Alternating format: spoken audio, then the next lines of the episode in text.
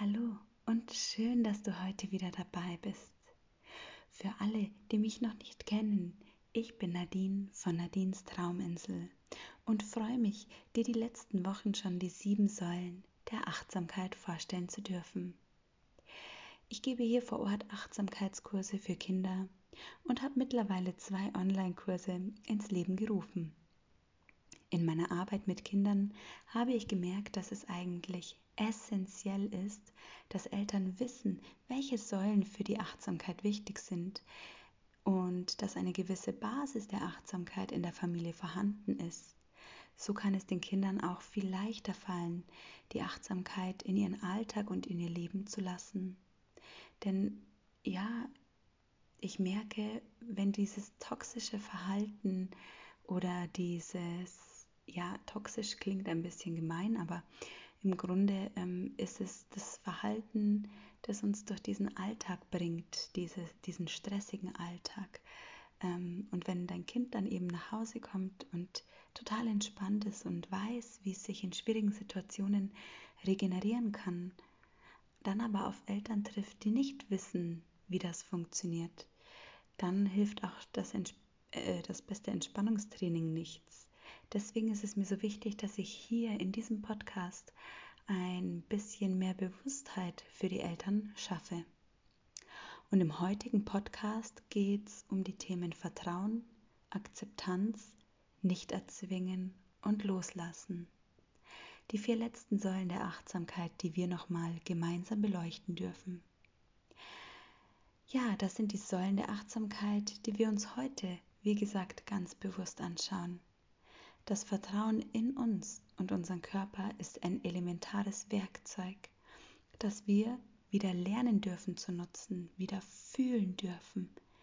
Durch den alltäglichen Stress passiert es uns einfach so oft, dass wir unserem Körper nicht mehr die nötige Aufmerksamkeit schenken. Sobald der Körper zwickt und zwackt, ja, geben wir dem Ganzen keine Aufmerksamkeit. Bei Kopfschmerzen wird gleich eine Tablette eingeschmissen. Wenn ein Bauchschmerz kommt, dann denken wir, ach, dafür haben wir jetzt gar keine Zeit. Was sind denn schon Bauchschmerzen? Ähm, ja, wir dürfen einfach wieder versuchen, auf unseren Körper zu hören.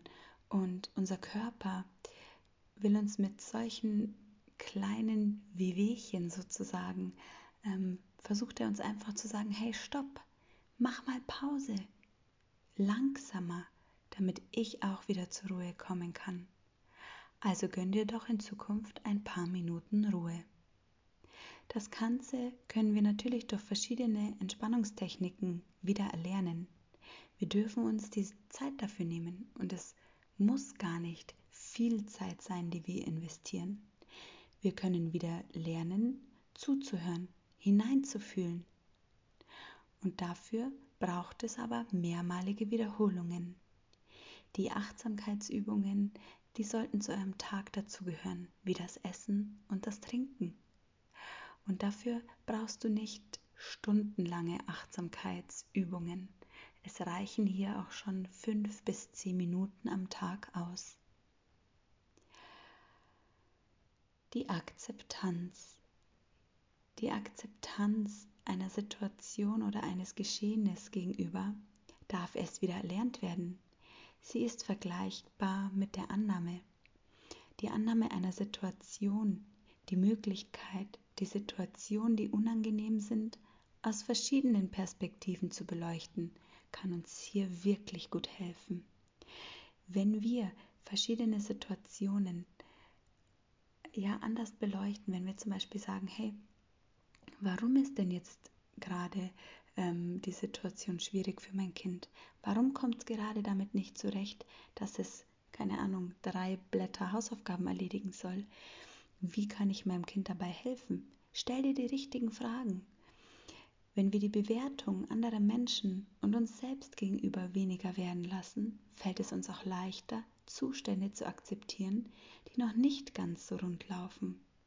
Ihnen die nötige Zeit zu geben, um eine Lösung zu finden und ein Problem bzw. eine Problemlösung wachsen zu lassen.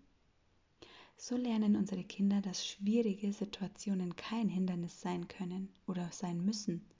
Nein, sie lernen Hindernisse als ja etwas Gutes anzuerkennen und dass sie durch die Annahme und die Akzeptanz einen klaren Blick auf das Wesentliche bekommen können.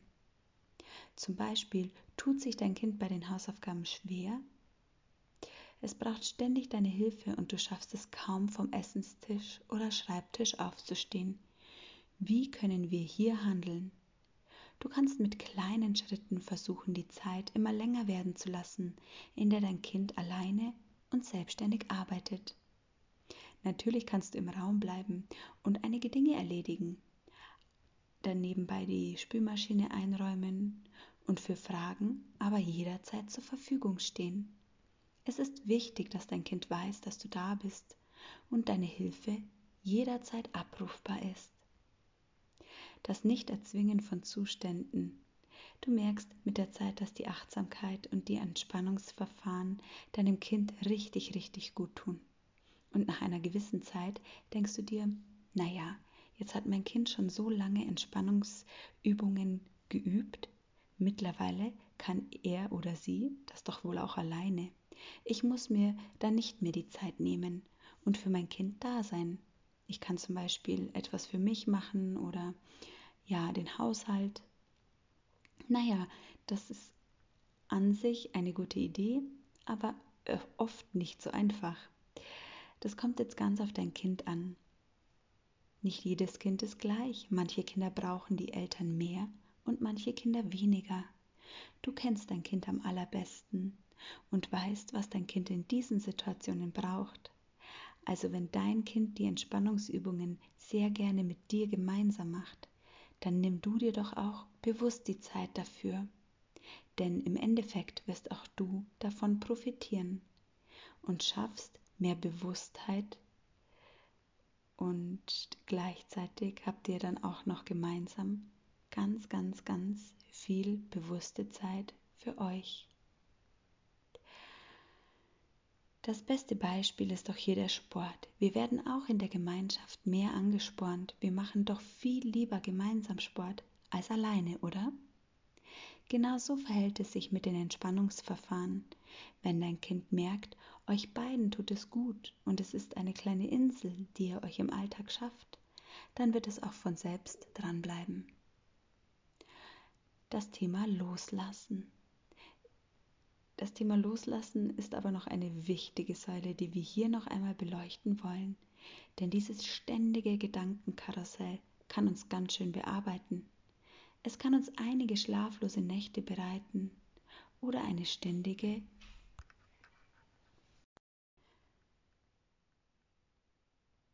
innere Unruhe. Uns können verschiedene Übungen helfen, die auf das Bewusstsein im Hier und Jetzt aufbauen. Zum Beispiel kannst du mit solchen Übungen arbeiten. Fühle doch mal im Innen. Was fühle ich gerade? Schließ einmal deine Augen und lege beide Hände auf deinen Bauch. Fühle in dich hinein und spüre, was gerade so in deinem Körper vor sich geht. Hören im Außen. Was höre ich gerade? Ganz bewusst. Schließe deine Augen und stellt euch den Wecker auf fünf Minuten. Man kann am Anfang natürlich auch mit zwei oder drei Minuten beginnen und das Ganze nach einer gewissen Übungsphase aufbauen oder ausbauen. Ja, du darfst deine Augen schließen und ganz bewusst wahrnehmen, was um dich herum passiert, was du hören kannst.